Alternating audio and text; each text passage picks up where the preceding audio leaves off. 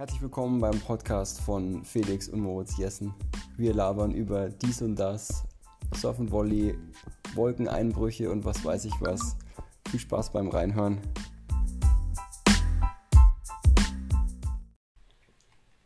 Hello, hello, wir sind wieder da.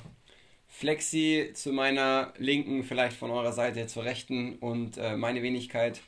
Grüß dich Moritz, grüß dich an alle, alle Zuhörer, oder Zuschauer. So, so, oder wie wir es immer sagen, wenn wir in die Halle reinkommen, äh, grüß dich. Grüß dich. Nein, grüß dich. Grüß dich. Wir starten eine weitere Podcast-Folge und heute haben wir uns vorgenommen, wir sprechen über das Thema Planung. Lustigerweise haben wir das gerade eben erst entschieden. Woran liegt das? Ist unsere Planung schlecht? Weil wir so weit voraus schon planen. Planen. Ja, Planung, das spielt auf jeden Fall eine Rolle für uns jetzt im Geschäftlichen. Wir sind ja nächstes Jahr schon bestehen, also wir sind nicht, wir bestehen nächstes Jahr mit der Tennisschule seit 20 Jahren. Das heißt, irgendwas machen wir auf jeden Fall richtig. Ich muss klug scheißen, es stimmt nicht ganz. Wir bestehen ein bisschen länger. Die Tennisschule besteht seit 20 Jahren und Okay. wir arbeiten mittlerweile wie lange zusammen, Moritz? Noch nicht ganz 20 Jahre, aber ähm, du wirst es mir sicher gleich sagen. Ich glaube zwölf. 12 Jahre. Zwölf oder Okay. 13 Jahre halten wir schon miteinander aus. Auf jeden Fall. Auf dem Tennisplatz. 20, 20 Jahre, das bedeutet, wir machen schon ein paar Sachen richtig zum Thema Planung. Hey, das würde ja heißen, du hast mit 10 Jahren angefangen mit Tennistraining geben. Danke, Felix, danke, danke. Ja, so fühle ich mich manchmal. Das heißt, ähm, worauf kommt es an bei der Planung? Wir steigen jetzt mal voll ein. Flexi, was ist, was ist deiner Meinung nach das Wichtigste? Für mich als Spieler oder als Trainer? Das hast du nicht. Äh, Gute Frage. Jetzt Genau erstmal dargestellt. reden wir erstmal kurz über die Tennisschule. Was gibt es da überhaupt zu planen? Also grundsätzlich, wenn wir anfangen, uns äh, hinzusetzen und zu planen, gucken wir auf das ganze Jahr zuerst für die Saison normalerweise, dann aufs ganze Jahr. Welche Veranstaltungen sind uns wichtig? Was sind so Eckpfeiler, wie zum Beispiel Beginn der Sommersaison, Ende der Sommersaison, Beginn der Wintersaison? Ähm, welche Deadlines müssen wir einheit, einhalten? Hm, welche Veranstaltungen gibt es, die uns wichtig sind, die wir ähm, als Fokus legen? ähm, regelmäßige Veranstaltungen ähm, oder wiederkehrende Ereignisse, die bedacht werden müssen, dann terminierte Ereignisse wie zum Beispiel Mannschaftsspiele oder ja, wo man halt einfach bei der Planung Rücksicht nehmen muss. Mm, Sei es dann private Termine, die reintreffen, Urlaubsplanung. Ähm, das ist so das Grundgerüst. So fangen wir eigentlich normalerweise an.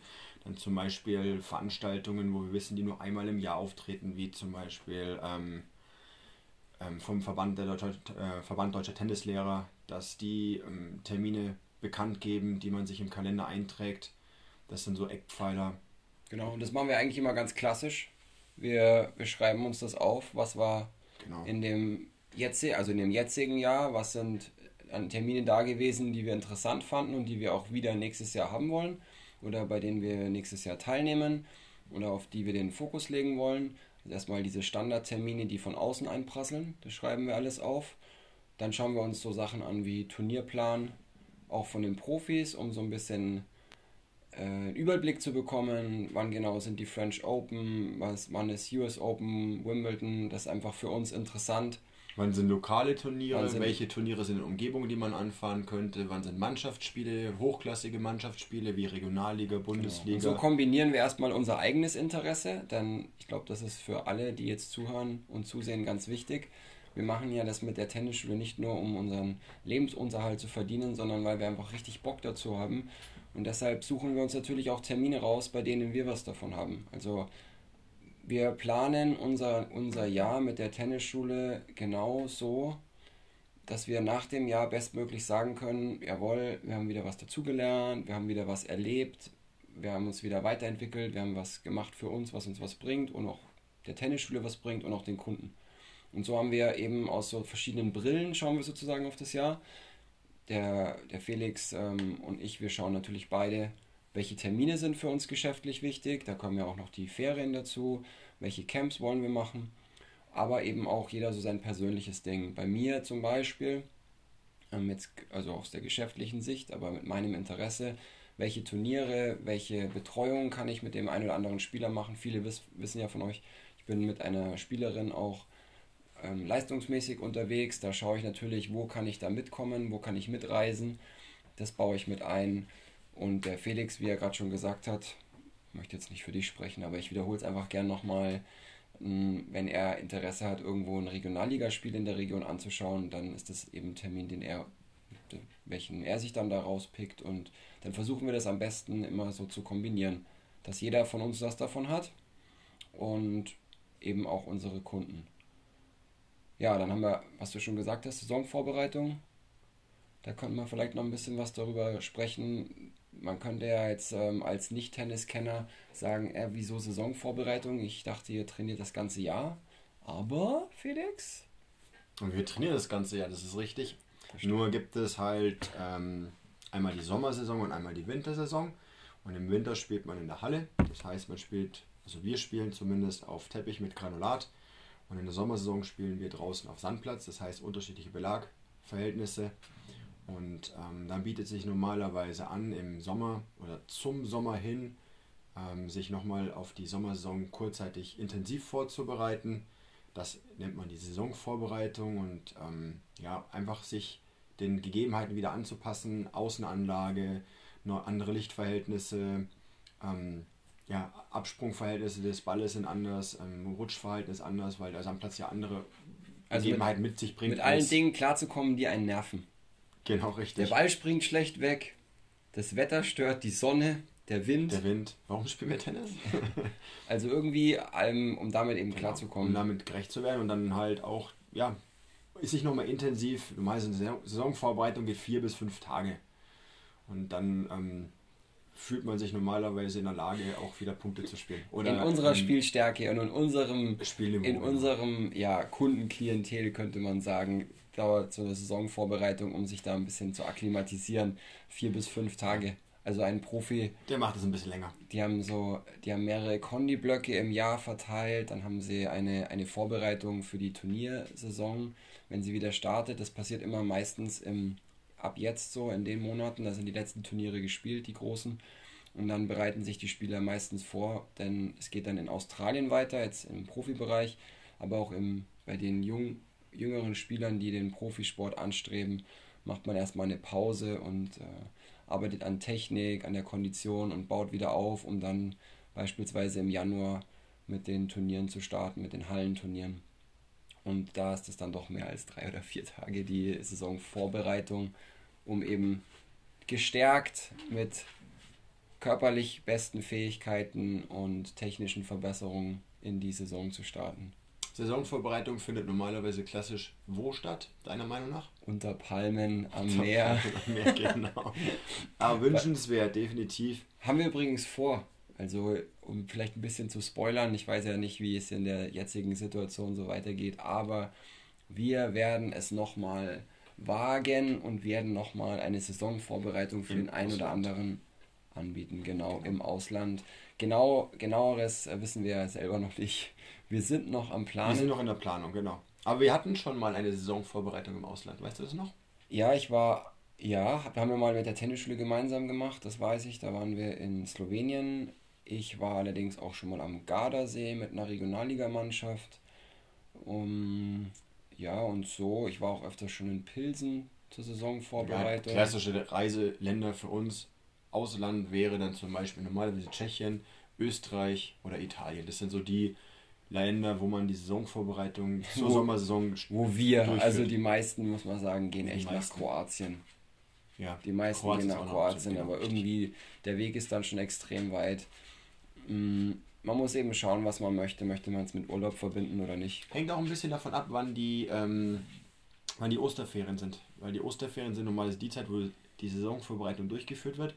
Und je später Ostern ist, umso weniger weit weg musst du fahren, um die Saisonvorbereitung durchzuführen. Also das ist schon ein bisschen, genau, ist nicht ganz so einfach, wo wir bei dem Thema Planung sind. Allerdings haben wir uns diesmal ein planungssicheres äh, Ziel rausgesucht. Man weiß zwar genau. nie, wie es mit dem Wetter ist, das haben wir jetzt alle schon erlebt, wenn man irgendwo mal weggeht und dann geht man davon aus, Mensch, das ist aber im Süden, da muss es auch immer schön sein, sowas kann immer mal passieren. Aber diesmal gehen wir davon aus, es ist ziemlich spät. Sagen, sagen wir es so, wir planen Schönes so gut Wetter. wie möglich. Wir planen schönes Wetter ein, aber alle Sachen kann man auch nicht planen. Also Was man aber planen kann, ist, dass wenn das Wetter schlecht ist, trotzdem gutes Essen in dem Land ist oder vielleicht eine Halle oder nur eine Halle könnte man sich überlegen, aber ja, Also, ich denke, man sollte immer eine gute Mischung finden. Denn ähm, viele Spieler sind vielleicht auch nicht so 100% vorbereitet, was das Konditionelle betrifft. Und dann sind sie vier Tage in der Saisonvorbereitung. Und nach äh, Tag Nummer zwei kann sich keiner mehr richtig bewegen.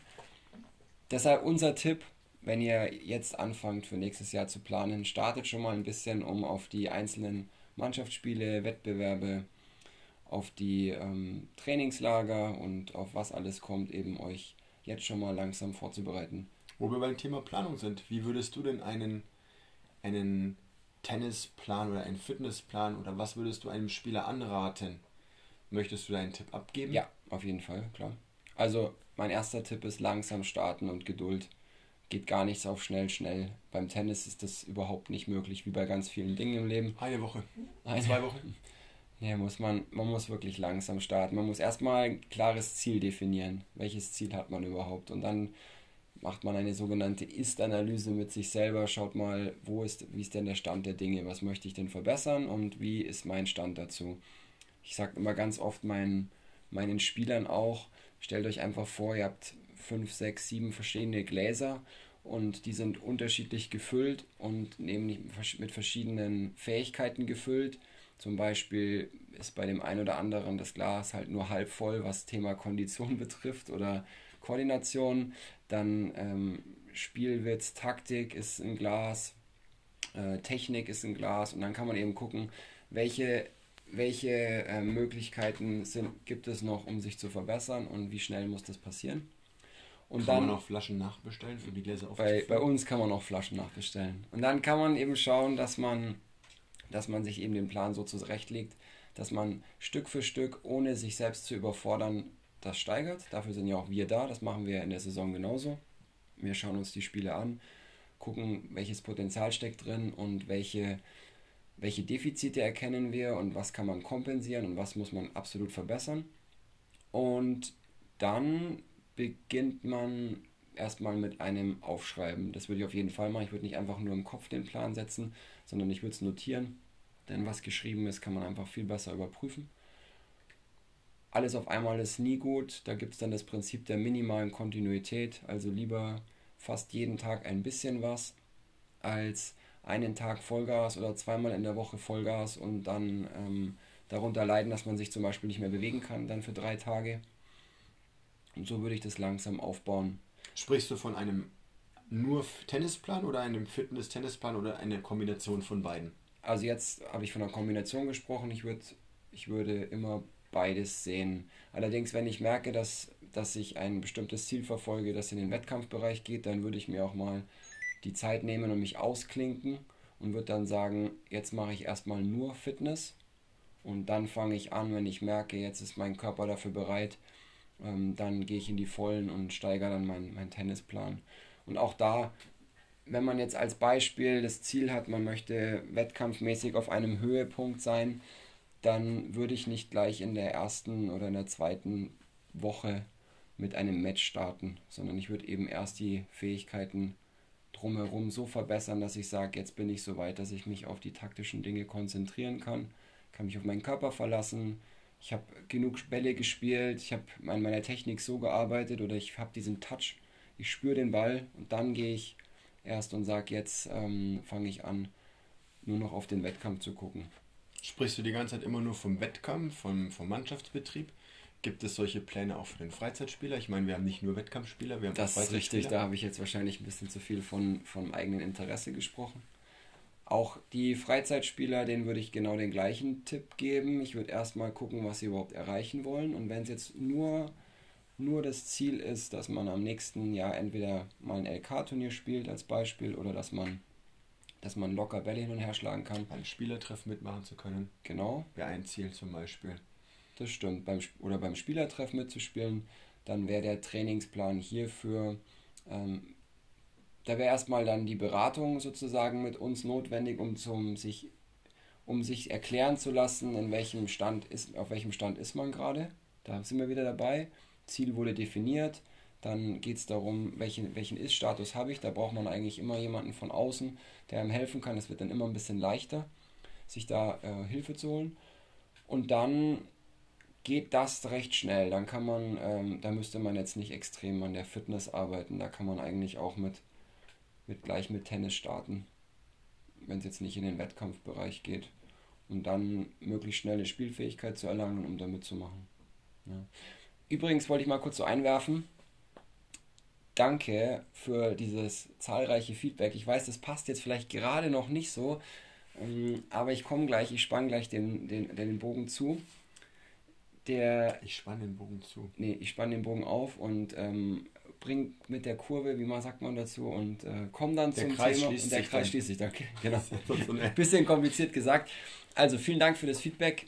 Wir bekommen wirklich unheimlich viele ähm, positive Nachrichten zu unserem Podcast, was uns auch ein bisschen überrascht manchmal.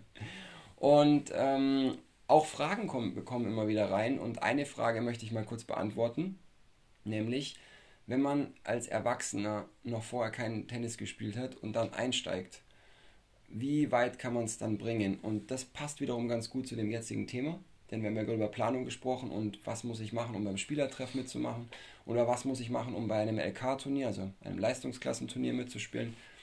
Das sind die untersten Turniere, die man als Erwachsener sozusagen ja, das notiere nicht, also einfach die Möglichkeit, die Möglichkeit, Punkt, Möglichkeit genau. Punkte zu spielen. Die gibt es ja auf verschiedenen Spielen. Genau, man muss jetzt also nicht zwingend in irgendwelchen Ranglisten oder sowas da mitspielen oder Preisgeldturnieren, sondern man startet mit einem ganz normalen Tagesturnier, um, um sich zu messen mit anderen. Genau.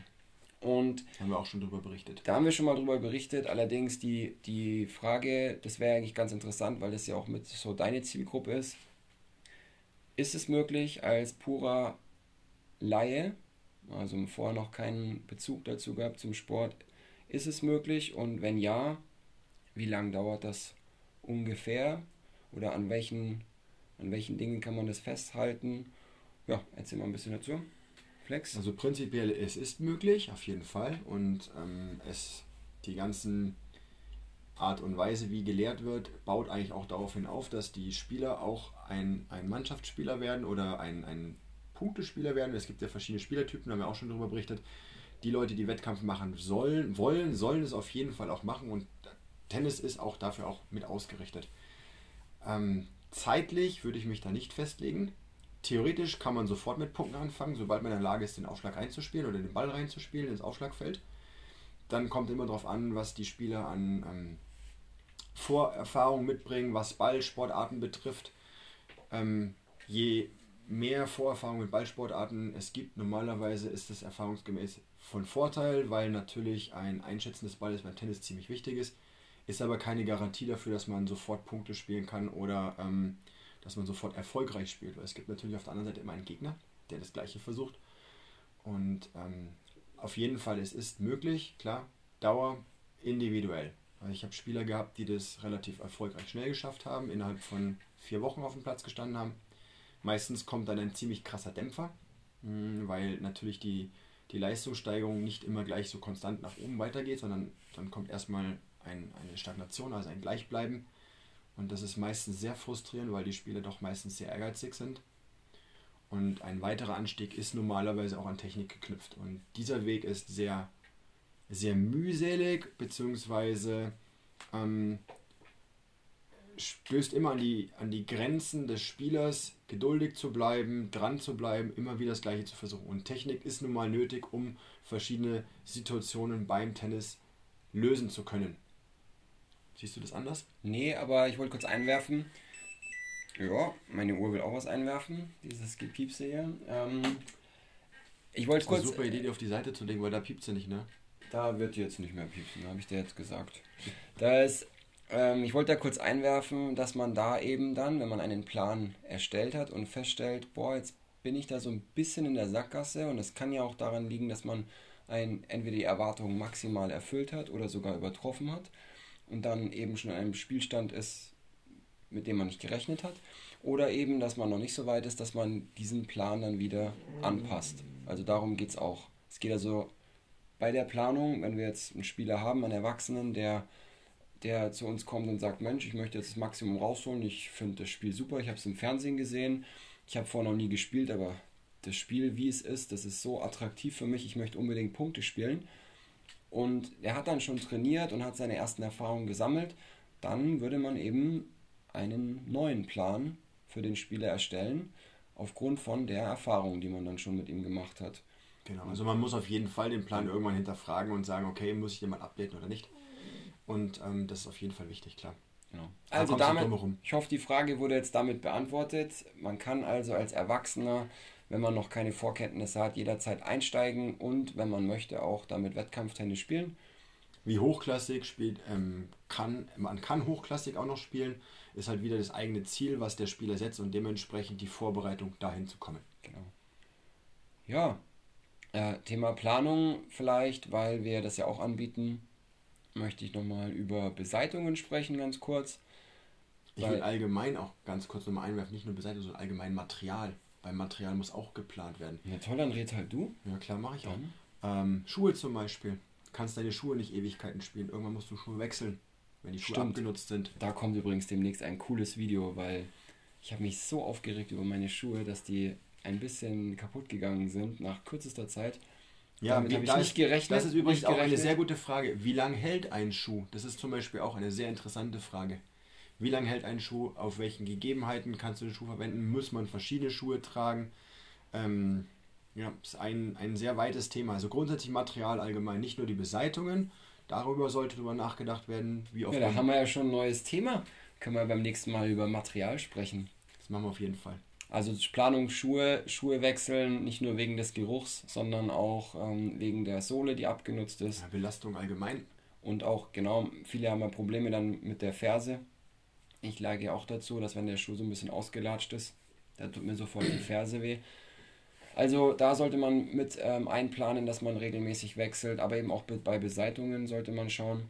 Spätestens zur Saison sollte die Beseitung gewechselt werden. Wenn man natürlich öfters die Woche spielt, sollte man auch während der Saison mal über eine neue Beseitigung bedenken, denn ähm, schlechtes Material sorgt für schlechte Ergebnisse auf dem Platz. Ähm, der Körper leidet irgendwann noch später drunter, Armschmerzen oder halt, wie gesagt, auch ähm, ja, ähm, technische Defizite bzw. Ähm, schlechtere Erfolge, wenn, wenn ich nicht die Power aus meinem Schläger rausbekomme, weil die Beseitigung nachgelassen hat. Genau das gleiche wie ich sollte nicht immer ähm, alte Bälle spielen. Man sollte auch irgendwann mal wieder neue Bälle aufmachen, um auch diese Erfahrung zu haben, ah, okay, neue Bälle wie beim Punktspiel. Oder gibt, wie gibt einfach ein ganz anderes Feedback. Dieses, welches man hat, dieses Berühren des Balles ist was ganz anderes, wenn der Ball platt ist oder wenn das ein neuer Ball ist. Leider kommt es viel zu oft vor, dass man auch auf den Nachbarplätzen immer wieder mitbekommt, dass die Spieler mit drucklosen Ballen spielen, mit Bällen, die überhaupt gar keinen Innendruck mehr haben. Das ist schlecht für die Technik, schlecht für das Ergebnis, schlecht für unseren Sport überhaupt. Das ist einfach, daran sollte man nicht sparen. Und bei der Beseitigung ist es genau das Gleiche. Der meiner Meinung nach beste Vergleich ist ein aufgepumpter Fahrradreifen. Damit fährt sich einfach viel angenehmer und viel komfortabler als ein äh, platter Reifen. Natürlich kommt man damit auch vom Fleck, aber mit wesentlich mehr Aufwand und so ist es bei der Beseitigung auch. Genau. Gibt tausend, da gibt es auch ein Riesenthema. Ähm, wir können über, über Beseitungen könnten wir Stunden reden, denn da gibt es verschiedene Seiten, verschiedene Beseitungshärten, längs, quer, Möglichkeiten zu beseiten. Hängt auch wieder vom Schlägerbild natürlich Schläger, ab. Schläger, Spieltyp, also genau. wirklich so viele Dinge, aber eins ist klar und eins bleibt immer gleich, ähm, die Abnutzung, egal bei welcher Spielstärke die besteht. Und darauf sollte man darauf achten. Wenn ihr da auch mal Fragen habt, jederzeit uns fragen oder wenn ihr mal einen Tipp braucht, wann beseitigt denn mein Schläger neu? Ich habe nur eine Frage. Ja, bitte Felix. Dann könnt ihr natürlich ja, immer, ganz kurz, dann könnt ihr natürlich immer ähm, uns auch kontaktieren und da mit uns interagieren. Wie oft wechselst du den Griffband? Ich wechsle mein Griffband tatsächlich nicht oft. äh, aufgrund von, von reiner Faulheit. Wenn ich allerdings selber spiele, selber um Punkte spiele und das mir dann, also dann ist es mir auch wichtig, dann möchte ich immer mit einem neuen Griffband spielen, mit einem frischen Griffband. Das ist für die, die sich damit jetzt nicht so auskennen, jeder Schläger am Griff hat ein Basisgriffband, das ist sozusagen das original festgeklebte Band. Man könnte das auch benutzen, allerdings ist das nicht ganz so ähm, äh, nach, einer langen, nach, nach, einer etwas längeren Zeit nicht ganz so äh, griffig mehr. Das ist ein bisschen abgenutzt. Wenn man das dann runternimmt, dann muss man wieder ein neueres, dann muss man wieder ein neues draufkleben. Das ist ein bisschen mehr Aufwand und ist eben auch nicht mehr ganz so gut wie das Original. Deshalb benutzt man sogenannte Overgrips. Die wickelt man, das sind dünnere Griffbänder, die wickelt man über den Griff. Und da gibt es auch ganz, ganz viele verschiedene Arten von Bändern. Und die zwei Hauptkategorien, wo sie sich unterscheiden, ist einmal das etwas ähm, klebrigere Band und das andere ist eher so ein bisschen, fühlt sich so baumwollmäßig an. Das ist das rauer einfach. Rauer. Das ist eher so für das Aufsaugen des Schweißes. Und ähm, da, das ist immer die erste ähm, Ein Eingrenzung von, von den Griffbändern, für die man sich entscheiden sollte. Und da ist es bei mir eben so. Ich wechsle immer, wenn ich spiele und es mir sehr, sehr wichtig ist, wechsle ich auf ein neues Band. Aber ansonsten nutze ich die schon ganz schön ab. Wie viele Schläger nutzt du zurzeit? Äh, wenn ich spiele, mhm. ähm, ich habe so drei Schläger. Ich habe eigentlich immer von den Modellen drei Schläger, seit ich teste gerade einen, aber ich habe drei eigene Schläger, die sind alle gleich ausgewogen.